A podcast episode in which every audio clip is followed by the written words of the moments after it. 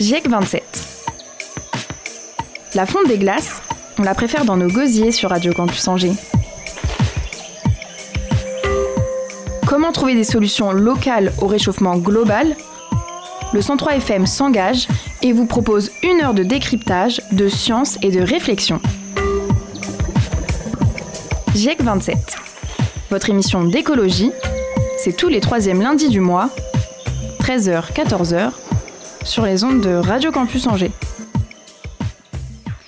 Bonjour à toutes et à tous et bienvenue dans ce nouvel épisode de GIEC 27, le magazine écologie de Radio Campus Angers.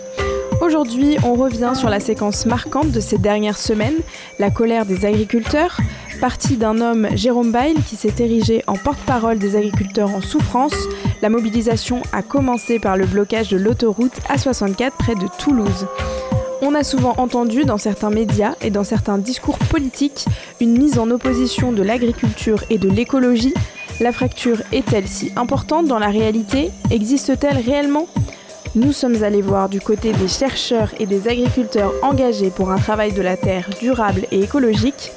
Dans cette émission, vous entendrez les revendications d'un des syndicats qui a décidé de continuer la mobilisation, la Confédération paysanne, et nous sommes aussi allés interroger des chercheurs en agronomie et en agroécologie à l'ESA, l'École supérieure des agricultures.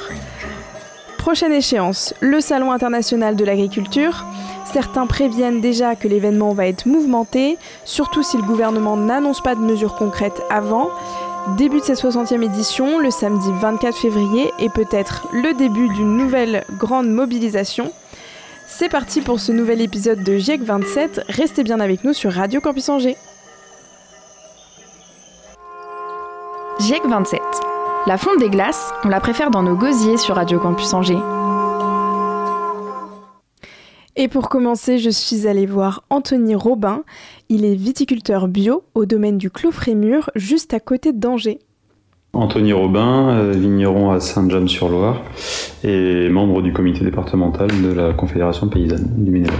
Euh, pour commencer un peu sur euh, votre métier de viticulteur, vigneron, je ne sais pas ce que vous préférez, quels sont les obstacles particuliers auxquels vous êtes confronté en tant que viticulteur? Est-ce qu'il y a une particularité par rapport à d'autres types d'agriculteurs?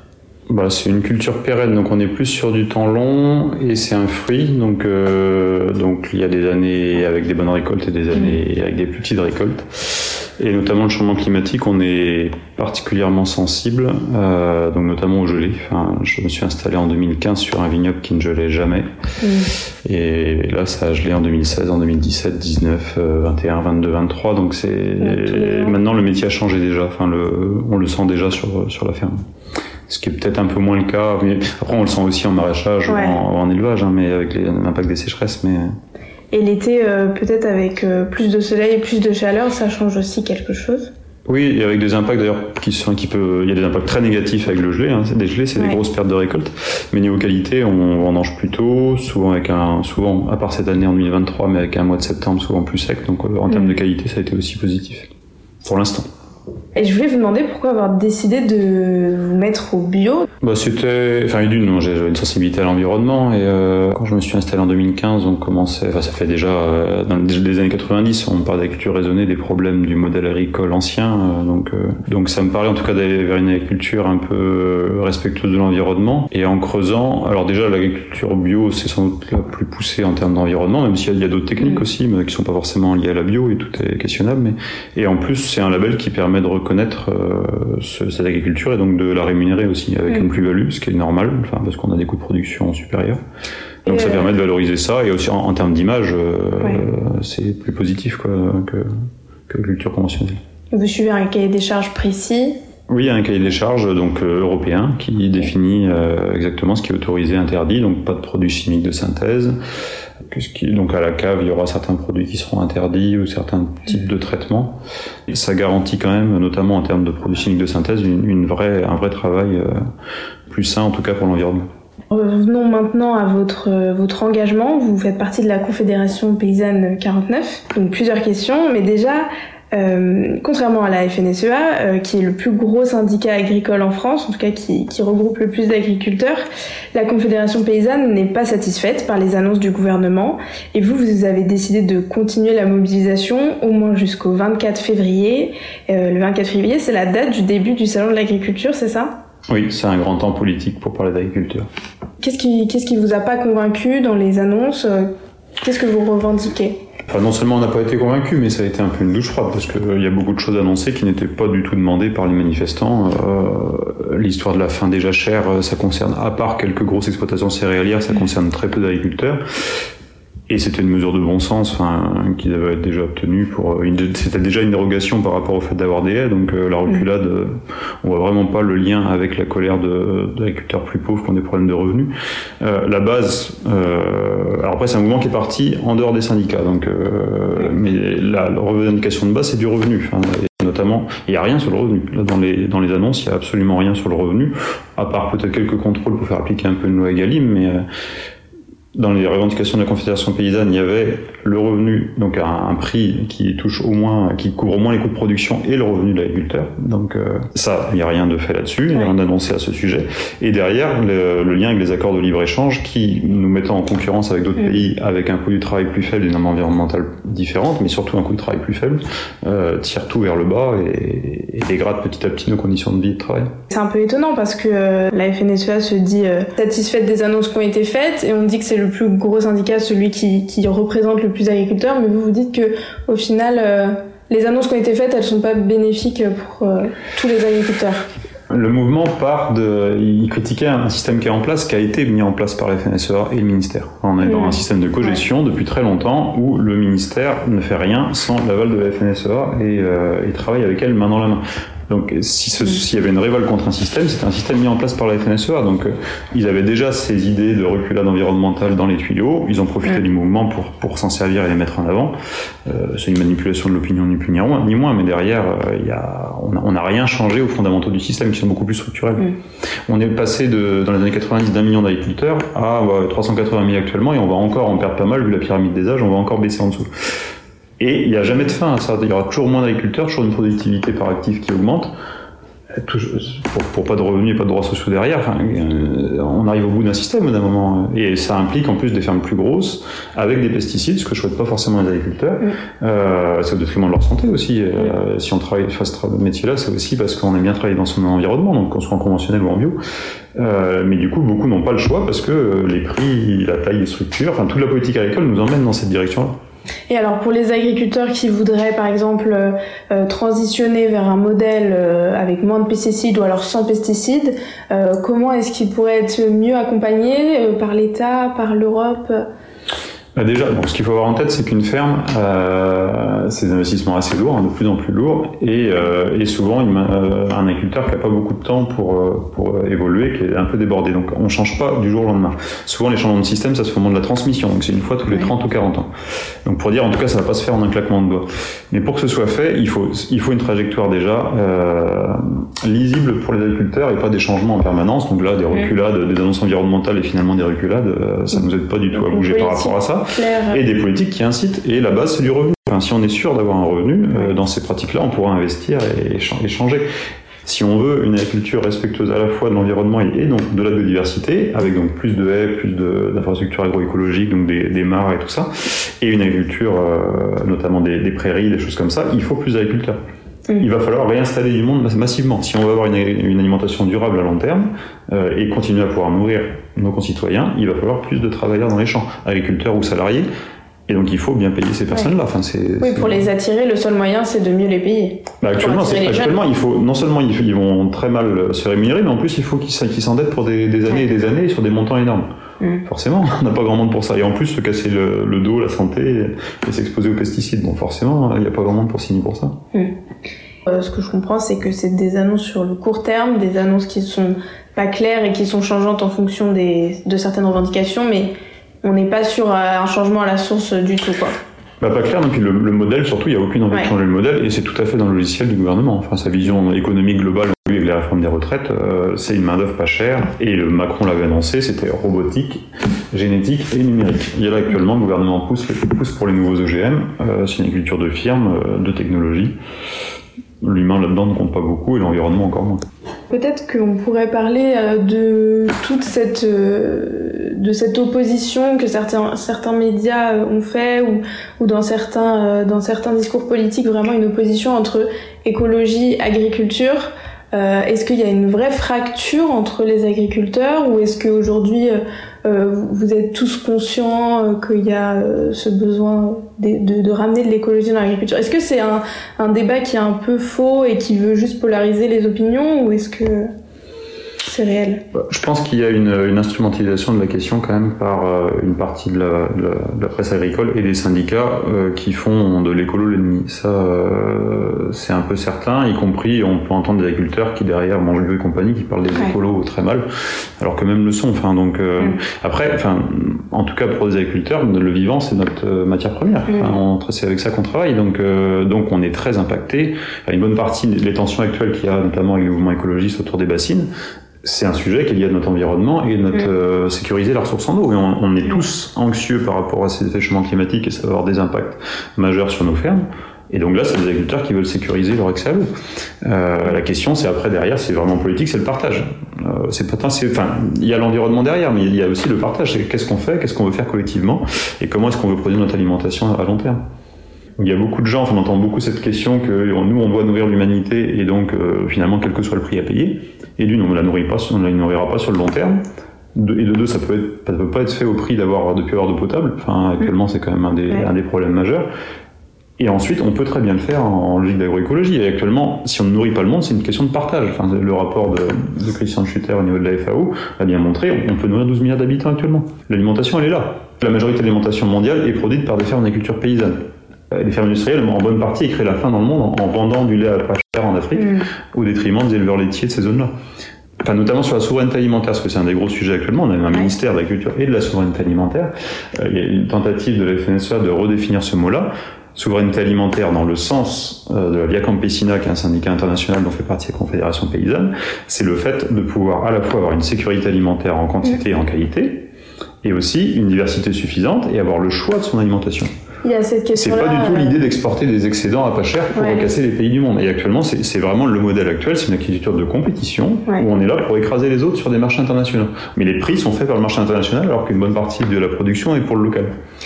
Une des propositions euh, qui a été faite, euh, c'était aussi de donner un chèque aux consommateurs euh, d'un montant qui leur permettait de, euh, de, de, consommer euh, local, bio, paysan. Enfin voilà, est-ce que ça c'est une, une une possibilité que vous avez considérée à la Confédération paysanne Est-ce qu'il faut aussi se pencher sur le consommateur? Je, je, pense à la fin du mois plutôt qu'à la fin du monde. C'est tout ce débat-là aussi, quoi. En fin du monde, fin du mois, même combat. Mais, mais c'est, c'est, c'est dans les slogans. Mais euh, enfin déjà, nous on parle pas forcément de consommateur, on parle de citoyen. Euh, c'est pas la même chose. Et ensuite, sur cette idée-là, enfin oui, c'est l'idée portée par un collectif euh, que la Confédération paysanne a rejoint il y a déjà plusieurs années, qui travaille dessus sur l'idée de la sécurité sociale alimentaire. Ouais. qui est l'idée que comme le modèle de sécurité sociale, parce qu'en plus une bonne partie de notre santé est liée à ce que nous mangeons, c'est quand même le, les premiers soins ou les premiers dégâts qu'on peut causer à notre santé, euh, on pourrait éventuellement, oui, mettre en place des, euh, sur un modèle de cotisation pris sur le, le salaire, la richesse, mmh. euh, progressif en fonction des revenus et qui permettent de s'alimenter. Euh. Donc, et nous, ça, on trouve ça très intéressant parce qu'à la fois ça permettrait euh, de mieux s'alimenter pour les plus pauvres, plutôt ouais. que qu'ils aillent faire la queue pour bouffer les invendus de, des supermarchés. Actuellement, c'est un peu ça quand même. Euh, donc ça redonnerait de la dignité aux plus pauvres. Et ça permettrait aussi, en fonction de ça, on, alors ça va voir à quel échelon on fait ça, mais ça permettrait de conventionner que sur le modèle de sécurité sociale, est-ce qu'on conventionne selon les règles, est-ce qu'on conventionne que le bio, ou est-ce qu'on conventionne le bio et euh, d'autres pratiques d'agriculture raisonnée Est-ce qu'on s'autorise quel territoire on s'autorise pour faire venir les denrées? Ça permettrait de remettre. Euh, enfin, c'est un, un, de nos gros arguments sur l'idée du libre échange, c'est que derrière les frontières euh, en soi, c'est quand même avoir perdu le contrôle des frontières, notamment sur des règles, c'est pour un État souverain, c'est sa peau. C'est là qu'on peut définir qu'est-ce qui rentre et ce qui sort et comment on se protège éventuellement de l'autre et quelles règles, et quelles règles on veut mettre en national euh, pour derrière pouvoir être libre de décider si oui ou non, ou non on veut du néonicotinoïde ou tel ou tel produit. Donc euh, ça peut être un excellent outil. Au niveau euh, départemental, j'ai vu aussi que vous représentiez la Confédération paysanne Alors au CDPENAF, c'est la Commission départementale de la préservation des espaces naturels, agricoles et forestiers. Est-ce que vous voulez en dire un mot, nous expliquer un peu euh, à quoi ça sert, ce que c'est? Alors oui, on, appelle ça euh, CDPNAF du coup, oui, donc cette commission. Euh, donc du coup, on y retrouve les syndicats agricoles, on y trouve des différents représentants des élus, de l'administration et aussi des maires Terre de Liens, France Nature Environnement. Euh, bah, du coup, l'idée, c'est euh, d'être un outil pour euh, mettre en place une forme de sobriété sur la consommation des terres. Enfin, notamment, c'était très médiatisé au monde Notre-Dame-des-Landes, qui est un département français qui disparaissait tous les 7 ans en terre agricole ou naturelle. Et donc du coup, c'est l'enjeu de mettre un frein un petit peu à, tout ça. Donc dans l'objectif notamment national qui date de la loi Allure, si je dis pas de bêtises, de ce qu'on appelle la ZAN, le zéro artificialisation nette, de tendre vers euh, une fin de la consommation d'espace euh, à l'horizon 2050. Euh, donc l'idée, c'est oui, collectivement, d'essayer d'avancer sur ces sujets-là, et donc notamment quand on a des, des plans d'urbanisme, euh, les étudier par rapport à cette consommation d'espace et donner un avis, mm. euh, et aussi sur des permis de construire en zone agricole, et, ben, on va très vite avoir le, dossier du photovoltaïque sur les terres agricoles, qui va être un gros sujet de mobilisation pour la Confédération paysanne. Parce que, voilà. Et revenons peut-être un petit peu sur sur les blocages, les manifestations de, des, semaines passées. Est-ce que vous avez, euh, enfin vous me l'avez un peu dit en fait, mais, euh, mais vous, les autres organisations syndicales qui sont portées sur une agriculture durable, euh, vous n'avez pas été entendu, mais est-ce qu'on vous a même donné la parole? Est-ce que vous avez été écouté Est-ce que vous avez été sollicité bah après, en tout cas, sur, les mesures qui ont été annoncées, ça s'est négocié le soir pendant euh, une réunion très longue avec Arnaud Rousseau, le président de la FNSEA, et, quelqu'un des jeunes agriculteurs, euh, qui, est le groupe jeune en gros de la FNSEA. Euh, et après, il a, il a, reçu pour la forme le lendemain la Commission rurale et la Confédération paysanne, mais, mais derrière, non, on est, il n'y a, a, pas de démocratie en agriculture actuellement. Parce que c'est vrai qu'on se dit que pour un sujet aussi important, euh, l'idéal, ce serait de réunir tout le monde, de créer un peu comme on a fait, euh, bon, même si après ça n'a pas été respecté, la Convention pour le climat, comme on a fait, réunir un peu tout le monde, que ce soit des citoyens, euh, que ce soit des agriculteurs, des associations, etc., pour réfléchir à un modèle sur le long terme. Bah, ce serait même nécessaire, hein, parce que ça fait, en gros, ça fait, sur l'agriculture, ça fait des années qu'on met les problèmes sous le tapis, qu'on communique, qu'on dit oui, on fait du raisonné, on fait ceci, cela. on va développer la bio, mais que sur un marché. Donc, si la bio reste à 15-20%, ça, ça va pas résoudre les problèmes majeurs globalement on aura quand même de l'eau polluée. Si en plus on autorise des OGM, ce qui est potentiellement en train de se passer au niveau européen, euh, il y aura des pollutions de gènes, on va se retrouver à avoir des OGM dans nos champs parce que mm. tout est connecté. Euh, donc globalement, on va pas forcément dans le bon sens. Donc il y aurait besoin de, recréer du lien et de la discussion collective sur ces sujets. Et notamment là-dessus, sur la, notamment il y, a, il y, a, le temps tous les six ans de la renégociation de la PAC, qui se fait longtemps en, amont, et donc dans laquelle il y avait le Green Deal que, que les syndicats principaux ont essayé de et ont a priori réussi en partie à renverser. Euh, la Confédération paysanne avait travaillé avec tout un collectif qui s'appelait Collectif pour une autre PAC, mais y compris avec différentes organisations de la société civile, de l'environnemental et compagnie, pour porter une politique agricole et alimentaire commune.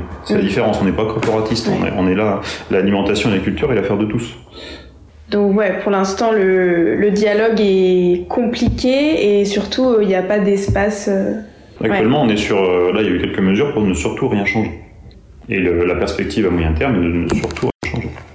Et mais, globalement, sur l'environnement, la perspective de cet environnement est de ne pas changer grand-chose. Ou remplacer la voiture thermique par une voiture électrique, mais on changerait un modèle. Ou un avion à hydrogène. Merci beaucoup. Et on écoute tout de suite Mount Matthew par Yin Yin, une musique sélectionnée par Étienne, notre programmateur musical, à retrouver sur la playlist décembre-janvier 2024 sur le site de Campus.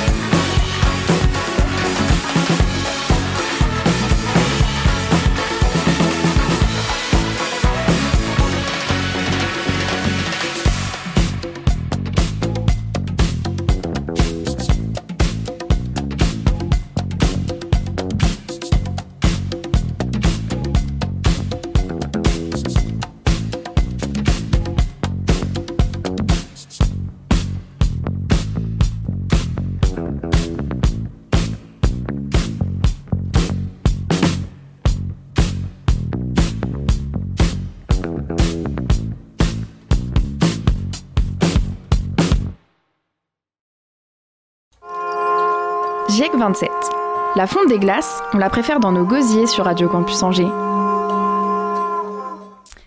Et comme on le fait souvent dans GIEC 27, je suis allée voir des chercheurs. J'ai rencontré Guillaume Piva et Mathieu Laurin à l'ESA. Bonjour Guillaume Piva et Mathieu Laurin, vous êtes tous les deux enseignants-chercheurs en agronomie et en agroécologie à l'École supérieure des agricultures, à l'ESA. Avec vous, euh, nous allons rappeler pourquoi il est urgent de s'orienter vers un mode d'agriculture plus respectueux de l'environnement et en quoi cette crise, cette colère des agriculteurs interroge aussi la communauté scientifique. Les réponses apportées par le gouvernement à cette crise des agriculteurs ont été jugées décevantes, voire néfastes pour les défenseurs de l'environnement. On met en pause le plan Ecofito pour la réduction des pesticides, on annule la taxe sur le gazole non routier. Est-ce que, selon vous, en tant que chercheur, en tant que scientifique, euh, le gouvernement prend la trajectoire d'une agriculture moins verte que ce qui est euh, en réalité nécessaire euh, par rapport à, l'enjeu écologique? Alors c'est sûr que d'un point de vue, du point de vue de la science, la trajectoire qui a été quelque peu modifiée de la part du gouvernement n'est pas forcément en accord avec peut-être la transition agroécologique euh, on est nombreux à appeler de nos voeux. Euh, il est vrai que le plan Ecofito qui a été mis en place depuis une quinzaine d'années maintenant avait des ambitions tout à fait justifiées hein, de, limiter le recours aux, produits phytosanitaires, aux, pesticides. Euh, ce plan-là euh, poursuit plusieurs objectifs qui répondent à, des enjeux qui sont fondamentaux. Hein. Le premier d'entre eux, bien sûr, c'est euh, l'érosion très importante de la biodiversité qui est en partie, et même en grande partie, due aux activités agricoles. Alors, il y a plusieurs facteurs qui, rentrent en ligne de compte, hein. on ne va pas tous les énumérer, mais, mais de ce fait, la réduction des produits phytosanitaires est extrêmement important. Donc, euh, à voir si cette mise en pause, voir ce, coup d'arrêt, dans quelle mesure elle va, se traduire en termes de, de pratique pour les agriculteurs qui, ont déjà commencé à faire un petit peu d'efforts. Mais bien sûr, ces efforts, ils ne sont, pas suffisants, pas à la hauteur des, euh, enjeux. Donc, ça, c'est peut-être le, premier élément de réponse. Hein.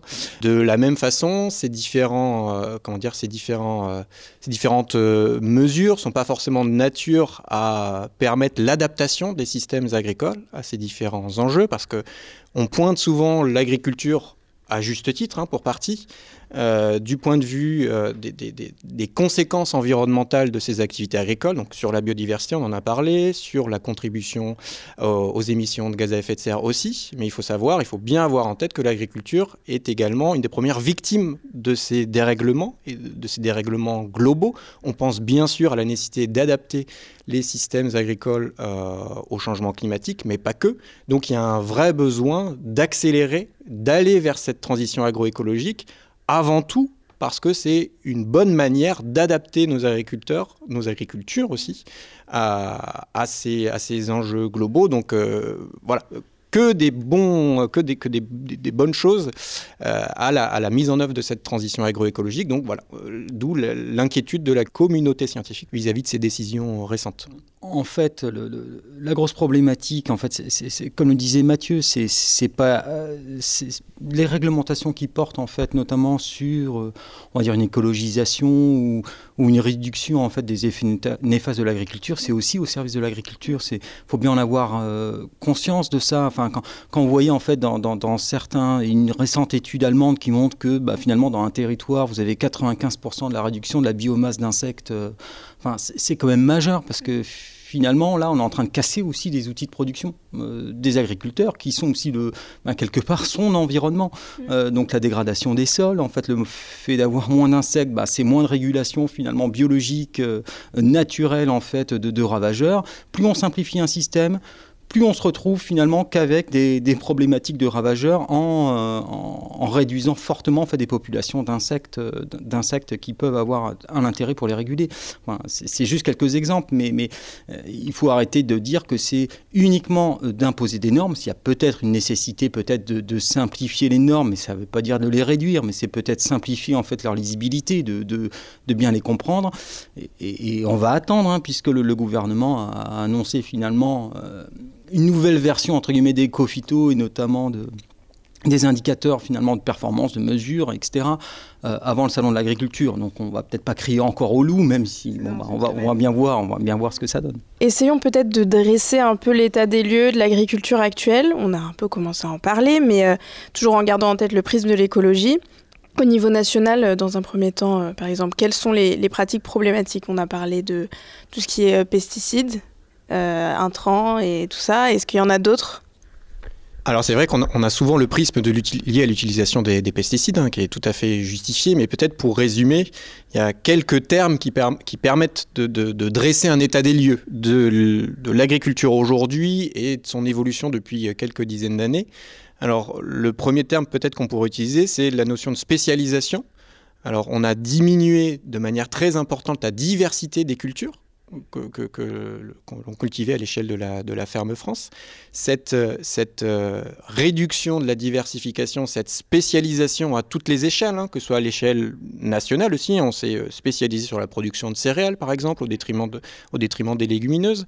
Une diversification à l'échelle des territoires, c'est la raison pour laquelle typiquement euh, tout le grand ouest de la France est ultra spécialisé dans la production animale, alors que dans d'autres régions uniquement céréalières. Alors, dès l'instant qu'on simplifie, alors il y a des intérêts à le faire, hein, des intérêts économiques. Plus on est simplifié, plus on, on, spécialise, pardon, et plus on simplifie les systèmes de production, plus en général on est efficace ramener au kilo de viande produit, au kilo de lait produit, etc. Mais plus on fait ça, ben, plus on a tendance à euh, concentrer les externalités négatives.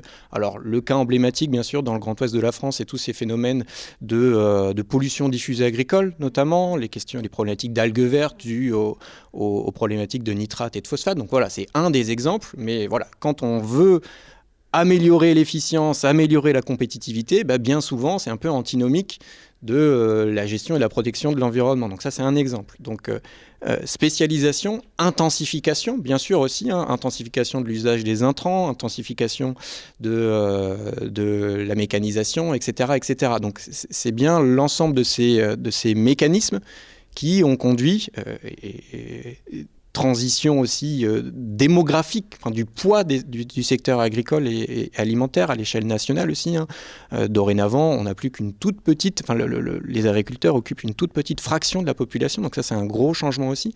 Donc tout ça combiné fait que ben voilà, l'agriculture reste un secteur d'activité très importante, mais, euh, mais réduite à peau de chagrin du point de vue, euh, du point de, vue de l'emploi. Donc c'est toute la conjonction de ces phénomènes-là qui aboutissent à la situation qu'on connaît aujourd'hui, c'est-à-dire une agriculture un petit peu déconnectée aussi de ce qu'on consomme en France aussi. C'est pas forcément euh, comment dire la chose qui, saute le plus aux yeux, mais euh, il y a un décalage très marqué entre ce qu'on produit et ce qu'on consomme. Donc une dépendance très importante par rapport aux importations. On exporte beaucoup, mais plus on exporte, plus on importe aussi. Donc ça c'est un point important.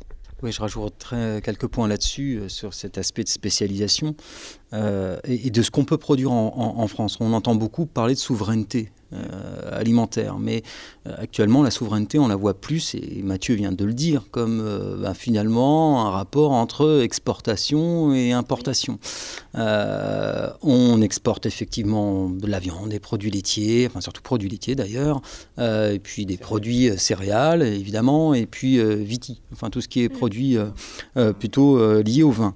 mais quand vous faites en fait le rapport entre ce qu'on produit en France et ce qu'on consomme, vous avez en fait dans les grandes lignes en France et en Europe en fait deux tiers de notre surface agricole qui est destinée à l'alimentation animale. Euh, je prends en considération aussi l'exportation. Donc, ce que disait aussi euh, euh, Mathieu par rapport à cette simplification, cette simplification, elle est beaucoup en fait au service de la compétitivité sur, sur les marchés. C'est ça que les agriculteurs finalement, enfin la, colère s'est exprimée aussi par rapport à ça. Et vous consommez par exemple, hein, juste un exemple qu'on connaît bien, c'est les légumineuses. bah voilà, en Europe, en France, on consomme quoi, 2,5 kilos euh, par habitant, euh, euh, donc très peu par an. Ouais. ça représente quoi En France, 2% de la surface agricole utile. Hein, je parle juste des légumineuses qui ont vocation à l'alimentation humaine. Hein, c'est le pois chiche, la lentille, le pois cassé, voilà ce genre de choses-là, haricots. Et en plus, donc très peu. Donc on en importe aussi beaucoup. Il faut bien avoir en tête que la transition agroécologique dont on parle depuis le début, il faut pas la voir, et c'est un petit peu le problème qu'a révélé cette situation, c'est que euh, on fait porter le poids de la transition énormément sur les agriculteurs et quasiment exclusivement sur les agriculteurs, donc qui à juste titre se retrouvent un petit peu euh, sous le poids de ces normes qui ne sont pas du tout anticipées de la part de la, comment dire, du secteur dans son ensemble, mais c'est bien une transition agroécologique du système alimentaire, euh, c'est-à-dire de la fourche à la fourchette. Il faut que l'ensemble des acteurs, jusqu'aux consommateurs, eh euh, au fait de, déjà de cette transition, c'est-à-dire de définir, de décrire un petit peu le cap, l'objectif euh, à suivre. Et puis ensuite, il faut eh bien, mettre en branle tous ces, tous ces acteurs-là, donc pour les accompagner, les inciter à ménager cette, cette transition. Donc l'exemple euh, des, légumineuses pris par euh, Guillaume à l'instant, bah, c'est très révélateur. Hein. On ne peut pas imposer aux agriculteurs de produire beaucoup plus de légumineuses. Alors, on part de très bas, c'est peut-être pas, du point de vue technique, c'est pas si complexe que ça. Mais si ces légumineuses, eh bien, euh, ils ne peuvent pas les vendre à la coopérative du coin parce qu'il n'y a pas de filière, parce qu'il n'y a pas de marché, etc. etc. Donc, c'est bien d'une transition cohérente à l'échelle de ce système alimentaire. Mais sinon, sinon il n'y aura pas de transition du tout. Et tout de suite, on fait une petite pause musicale. On s'écoute un titre de Lula Sauvage, Voyage organique Vaillou.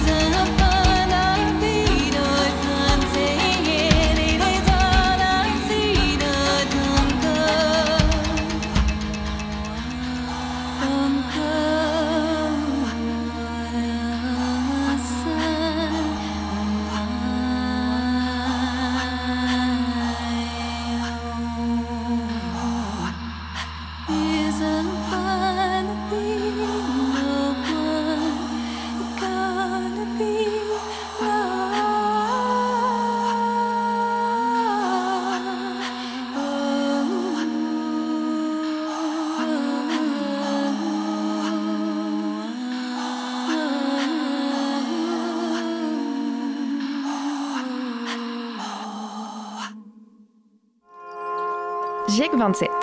La fonte des glaces, on la préfère dans nos gosiers sur Radio Campus Angers. Donc vous, vous êtes euh, tous les deux chercheurs en agroécologie, donc j'aimerais bien qu'on revienne un peu sur ce terme d'agroécologie. L'agroécologie, c'est quand on introduit l'écologie dans l'étude des systèmes agricoles, vous me direz si je me trompe. Et donc il y a différents euh, leviers euh, qui peuvent être mis en place, il y a notamment l'agriculture biologique, la permaculture, l'agriculture de préservation des sols, etc. Et donc en cherchant un peu, j'ai vu que le terme, il avait été utilisé pour la première fois en 1928, donc ça fait déjà plus d'un siècle, euh, presque un siècle que le mot existe.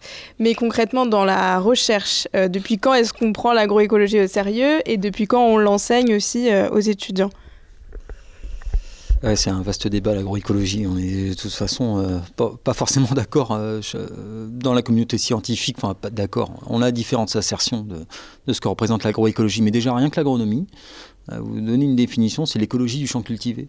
Et l'écologie, c'est bien l'étude des interactions entre espèces. Alors, on n'est pas écologue, hein, Mathieu et moi-même, on est avant tout euh, agronome. Donc, nous, comment. Euh, en fait, l'agroécologie, vous pouvez l'aborder de plusieurs manières. Vous avez euh, l'agroécologie avec sa dimension éthique, avec sa dimension sociale très importante. Et bon, on a l'exemple, notamment au Brésil, là, du mouvement des sans-terres, hein, qui, qui, qui, était vraiment, vraiment axé finalement sur, sur, l'usage du, foncier. Donc là, on est sur des mouvements un peu de ce type-là. Euh, nous, l'agroécologie, ici, à, à l'ISEA, on l'aborde en fait sur sa dimension vraiment euh, euh, des pratiques, c'est-à-dire que c'est de comprendre, et c'est ce qu'on essaye aussi de faire passer d'ailleurs aux étudiants, hein, pas que dans nos, recherches, mais, de comprendre quels peuvent être des mécanismes en jeu d'interaction entre organismes. Bah, typiquement euh, les organismes du sol, la microbiologie du sol, les macro-organismes, hein, finalement en quoi ils peuvent rendre des services à la production. Hein, donc là, c'est vrai qu'on étudie pas mal ces, mécanismes-là et comment derrière on peut euh, traduire cela en pratique et quels sont les effets des pratiques finalement sur ces interactions qui peuvent être très bénéfiques euh, on a bien sûr l'exemple typique aussi des auxiliaires de culture dont on a parlé un petit peu tout à l'heure. Euh, bah voilà, pour lutter contre le puceron, euh, bah, favoriser des parasitoïdes, des prédateurs comme la coccinelle, etc. Bah, tiens, c'est les infrastructures agroécologiques. ça va être éventuellement avoir des surfaces, des surfaces d'une parcelle qui soient pas trop grandes pour que ces mécanismes-là puissent, puissent se révéler et être efficaces finalement à l'échelle. Enfin voilà, on a ces exemples-là. Est-ce qu'il y a encore un peu ce cliché-là qui dit qu'il y a seulement avec les pesticides qu'on va réussir à avoir une production euh, vraiment euh, rentable et, enfin, par exemple chez les étudiants que vous avez, est-ce que c'est des, clichés qui sont encore un peu ancrés? Il y a encore euh, des débats qui sont importants, entre étudiants un petit peu, à, l'intérieur même des filières, hein, des différents acteurs qui s'en réclament plus ou moins, ou qui se réclament parfois d'un toute petite fraction de l'agroécologie pour, pour, euh, pour en présenter l'ensemble. Mais, mais euh, il faut bien avoir en tête aussi que, alors du point de vue des agronomes et du point de vue des agriculteurs, des pratiques, hein, il n'y a pas de cadre euh, normatif. En fait, il n'y a pas de cahier des charges de pratiques agroécologiques. Donc c'est vrai que certaines pratiques qui euh, relèvent plutôt de l'agriculture bio peuvent être intéressantes, d'autres qui relèvent plutôt de la conservation des sols peuvent être intéressantes, de la permaculture, etc. Donc, euh, donc ça c'est intéressant parce que voilà, on, peut s'appuyer sur des, expériences diverses et variées. Mais, euh, mais après, il y a une tentation parfois chez certains acteurs de voilà d'enrober de, de, un petit peu la chose, de faire du, du green greenwashing, de développer des labels, etc. etc. Donc euh, donc c'est assez, c'est assez euh, complexe de ce point de vue-là. Euh, il est vrai aussi que du point de vue scientifique, en fonction du prisme qu'on a, d'agronomes, d'écologues, etc., on n'est pas exactement raccord, même s'il y, y, a une certaine philosophie. Donc c'est complexe pour les différents acteurs, pour les consommateurs aussi, j'imagine, hein, de euh, faire le tri un petit peu, euh, un petit peu entre tout ça. Mais, euh, mais voilà, la, difficulté qu'on a, mais en tout cas cette transition agroécologique telle qu'on telle qu'on en discute, telle qu'on l'enseigne, elle propose quand même un cadre, même s'il n'est pas normatif, un cadre scientifique qui permet un petit peu de, faire la part des choses. Et on le disait juste avant, hein, l'important c'est les moyens, mais c'est surtout aussi le cap et les objectifs qu'on qu se propose d'adresser. Et de ce point de vue-là, la prise en compte de ces différents euh, enjeux globaux, changements globaux, euh, apporte également un cadre assez... Euh, donc il y a des trajectoires qui sont, qui sont définies. Alors le, le, cas le plus emblématique, c'est bien sûr la question des émissions de gaz à effet de serre. Il y a des stratégies. Il y a une stratégie nationale bas carbone qui propose une trajectoire pour l'agriculture. Il y a des travaux très intéressants de prospective agricole qui propose un cap d'ici à 2050, qui, dresse un état des lieux ou qui décrit l'état des lieux des, systèmes alimentaires à horizon 2050. Il y a plusieurs organismes qui ont travaillé là-dessus. Donc voilà, si, on compose un petit peu avec tout ça, eh on a quand même un cap et une trajectoire assez finement définie qui permet de faire la part, euh, la part des choses sur les phytosanitaires, quand tu disais, bah tiens, est-ce qu'on peut produire sans phyto euh, Alors, c'est plus simple, en fait, en gros. D'utiliser un produit phytosanitaire où on va se dire on a 90-95% d'efficacité, euh, ma foi, euh, d'un point de vue pratico-pratique, quand vous êtes sur d'énormes surfaces à traiter, c'est beaucoup plus simple euh, en termes de temps de travail et puis de, de, réflexion, de, mise en œuvre de pratique. Dès lors que vous êtes sur des leviers euh, agroécologiques ou prophylactiques, etc., ben forcément, c'est souvent des combinaisons de leviers. De. Bah, voilà, ça va être semé à telle date, c'est être sur une diversification des systèmes de culture, ça va être sur des cultures associées, euh, sur l'usage de couverts, euh, euh de couverts euh, intermédiaires, etc. Et, et, et, et, en fait, c'est plusieurs leviers que vous mobilisez. Donc, c'est ben, c'est plus complexe, en quelque sorte. Et au niveau économique aussi, peut-être plus coûteux? Pas forcément, non, pas forcément. mais de complexité, oui. Après, il faut, euh, il faut se dire qu'effectivement, ça aussi sera un coût. Euh, mais, mais quelque part aussi, d'un point de vue politique, euh, ben, de reconnaître aussi certains services environnementaux, ça serait peut-être intéressant aussi à terme, ce qui n'est pas réellement le cas. Euh, si ce n'est à travers, comme le disait Mathieu, de, certains labels, etc. Mais on n'a pas une réelle politique de reconnaissance des services environnementaux. Je reviendrai aussi sur les phytos. Euh, la grosse problématique, c'est qu'à force de les utiliser, ben, on développe des mécanismes euh, de résistance. c'est complètement naturel, en fait, dans la vraie vie biologique au sein de notre système Terre. Ben, vous sélectionnez des populations au fur et à mesure qui deviennent résistantes. Donc, au fur et à mesure, vos phytos seront moins en moins efficaces. Or, on est quand même sur des retraits, on a eu 25% des principes gros problématiques qui ont été déjà retirés. Ça coûte de plus en plus cher euh, d'inscrire une nouvelle euh, molécule euh, au registre et, on redéveloppe des résistances. Donc, et on, je ne vais pas dire qu'on va, on, est au bout en fait de l'efficacité des produits phyto, mais on s'en rapproche. On, on, met de plus en plus de temps à sortir des nouvelles molécules efficaces. Donc de se dire qu'on va pas les réduire au fur et à mesure, de rester sur, on va quand même, on prépare la prochaine crise. Hein. Mm. La prochaine crise agricole, et, y compris d'un point de vue économique, hein, puisque c'est ce qu'on met toujours en avant, euh, d'un point de vue écologique, c'est certain, d'un point de vue économique, ça risque, on risque de pas résoudre le problème non plus.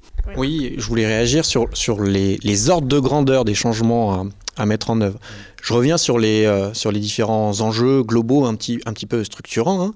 Euh, on a des ordres de grandeur de la réduction nécessaire des gaz à effet de serre, des ordres de grandeur sur la réduction de l'usage des, produits phyto pour préserver la biodiversité, etc. Ce qu'il faut bien voir, c'est que ces ordres de grandeur, ils s'apparentent plus pour les agriculteurs à une vraie rupture dans l'usage des quantités et, et voilà l'usage global des, des, des, intrants de manière générale plutôt qu'à une transition. Donc la politique du petit pas, celle qu'on a entreprise jusqu'à présent, hein, on retire progressivement les molécules les unes après les autres en commençant par les plus dangereuses. Donc ça, bien sûr qu'il faut faire comme ça, mais en faisant ça, on, on ne structure pas la rupture nécessaire pour atteindre ces objectifs. Donc euh, c'est pas forcément confortable. Il faut le voir aussi euh, comme ça pour les pour les agriculteurs. Hein. Il y a une question d'intensité des changements à mettre en œuvre sur les exploitations qui, qui, ne sont pas traités, des, des, des risques économique et même de l'incertitude économique que ça, que ça va générer, changement climatique aidant. Donc tout ça, si on fait reposer ça uniquement sur les agriculteurs sans les y accompagner, bah, ça, génère la situation qu'on a connue, c'est-à-dire une colère, euh, somme toute, assez euh, légitime sur la majorité des points en tous les cas. Et alors, euh, selon vous, quels seront les meilleurs outils pour les aider? C'est quoi? Des formations Une aide financière? Euh, Est-ce qu'il y a des leviers, vous, par exemple, en tant que chercheur, comment vous pouvez vous rendre utile à ce niveau-là? Nous, en tant que chercheurs, la réponse, elle est pas mal aussi euh, politique. Nous, on, œuvre effectivement à proposer des, pratiques qui peuvent être intéressantes, euh, mais forcément, ou, actuellement, on explore des choses. Il y a, des choses qui, enfin, des pratiques qu'on qu qu plébiscite, mais qui présentent un risque. Hein, euh, ben, dès lors que vous faites avec euh, la nature, ben, la variabilité des rendements, elle est forcément là. Mais comme je le disais tout à l'heure, en fait, je pense qu'il y a une réelle euh, politique à avoir d'un point de vue de structuration des systèmes alimentaires, parce que ça, ça jouera nous euh, en ce qu'on milite le plus, c'est la diversification des systèmes de culture, parce que ça, ça, quand même, ça permet quand même de sacrément diluer, euh, diluer certains risques, même si c'est plus complexe. C'est voilà, c'est éthiquement sur les aspects système alimentaire, et puis de reconnaissance aussi des services environnementaux. Euh, un, agriculteur, il est effectivement producteur, mais euh, c'est un acteur aussi euh, du paysage et de nos territoires. Et ça, c'est très important aussi à prendre en considération. Oui, je n'ai pas grand-chose à rajouter par rapport à ce que tu viens de dire, mais, c'est vrai qu'en tant que chercheur, le monde de la recherche, il a un rôle très très important euh, pour accompagner cette transition, déjà pour produire des références euh, scientifiques. Hein. on parlait tout à l'heure des scénarios de prospective, etc. C'est très important de définir le cap. Et après, pour accompagner la profession agricole, alors bien sûr, nous, en tant que chercheurs et, enseignants, eh bien, euh, par la formation qu'on dispense dans cette école-là, on a un rôle à jouer très important. Mais tout ça, encore une fois, c'est nécessaire, mais c'est pas forcément suffisant. C'est même assurément pas suffisant. Encore une fois, si euh, on ne fait reposer le poids de cette transition que sur les producteurs agricoles, bah, cette transition, on, ne la verra jamais. Donc, euh, donc il y, a un vrai besoin d'une réponse euh, politique à l'échelle nationale, à l'échelle des territoires aussi, parce que ce n'est pas forcément une réponse universelle qui, s'appliquerait, et c'est le propre de l'agroécologie, hein, nationale, territoriale, européen aussi pour, euh, pour accompagner l'ensemble des, des, acteurs, quitte à être un petit peu coercitif euh, de temps en temps. Alors pas forcément qu'avec les agriculteurs, bien sûr, mais avec l'ensemble des, des, maillons de la filière. On l'a vu avec cette loi Egalim qui n'était pas forcément, euh, pas forcément appliquée. Donc c'est bien d'un tout cohérent. Il faut un vrai plan à l'échelle à l'échelle globale et que, que voilà que, que, tout le monde s'aligne par rapport à la trajectoire qui du point de vue scientifique est, est, plutôt bien circonscrite maintenant on en a une vision assez assez fine et précise donc en fait, ce qu'il faudrait, ce serait une vision vraiment très claire qui soit donnée à, différentes échelles, comme vous l'avez dit, parce que là, c'est vrai que pour le moment, bah, c'est pas clair. Euh, on va avoir des petites annonces qui vont être faites pour un peu euh, euh, régler la, on va dire la, colère. Il faut une, une, une, vision claire pour le futur au niveau global et à différentes échelles une vision claire. Alors je pense qu'elle existe aujourd'hui, en tout cas elle est, largement partagée par la communauté scientifique, mais surtout une vision qui soit partagée. Partagée par tous, encore une fois, du producteur, même de, de, l'amont des filières, hein, jusqu'au consommateur. Et que, que tout le monde s'accorde sur le fait de partager cette vision et euh, voilà, d'aligner les, trajectoires respectives vis-à-vis de cette, euh, ce, cap qui est plutôt bien défini. Et, tout ça, ça demande énormément de travail parce que bien sûr, il y a des, des, verrous, des verrous sociotechniques un petit peu à tous les étages parce que forcément, c'est pas forcément euh, cohérent avec les stratégies des différents, différents acteurs, des différentes entreprises. Donc voilà, tout ça, ça, ça, ça demande du temps et on a besoin d'un vrai signal politique pour le faire. Et après, il ne faut pas oublier la responsabilité pas que, hein, mais du consommateur.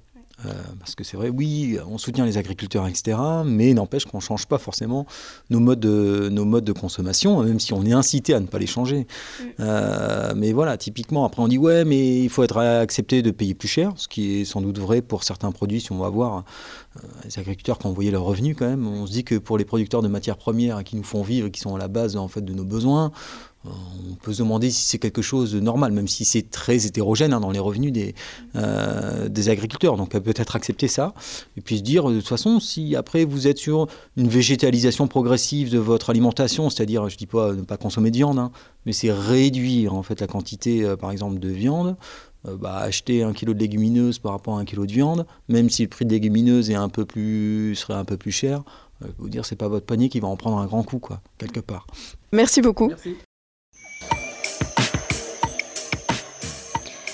Merci beaucoup à toutes celles et ceux qui ont participé à cet épisode de GIEC 27. Merci encore à nos invités. Si le sujet d'aujourd'hui vous a plu, vous a fait réagir ou réfléchir, dites-le nous dans les commentaires et sur nos réseaux sociaux. Vous pouvez retrouver cet épisode sur toutes les plateformes d'écoute et sur le site internet de Radio Campus Angers.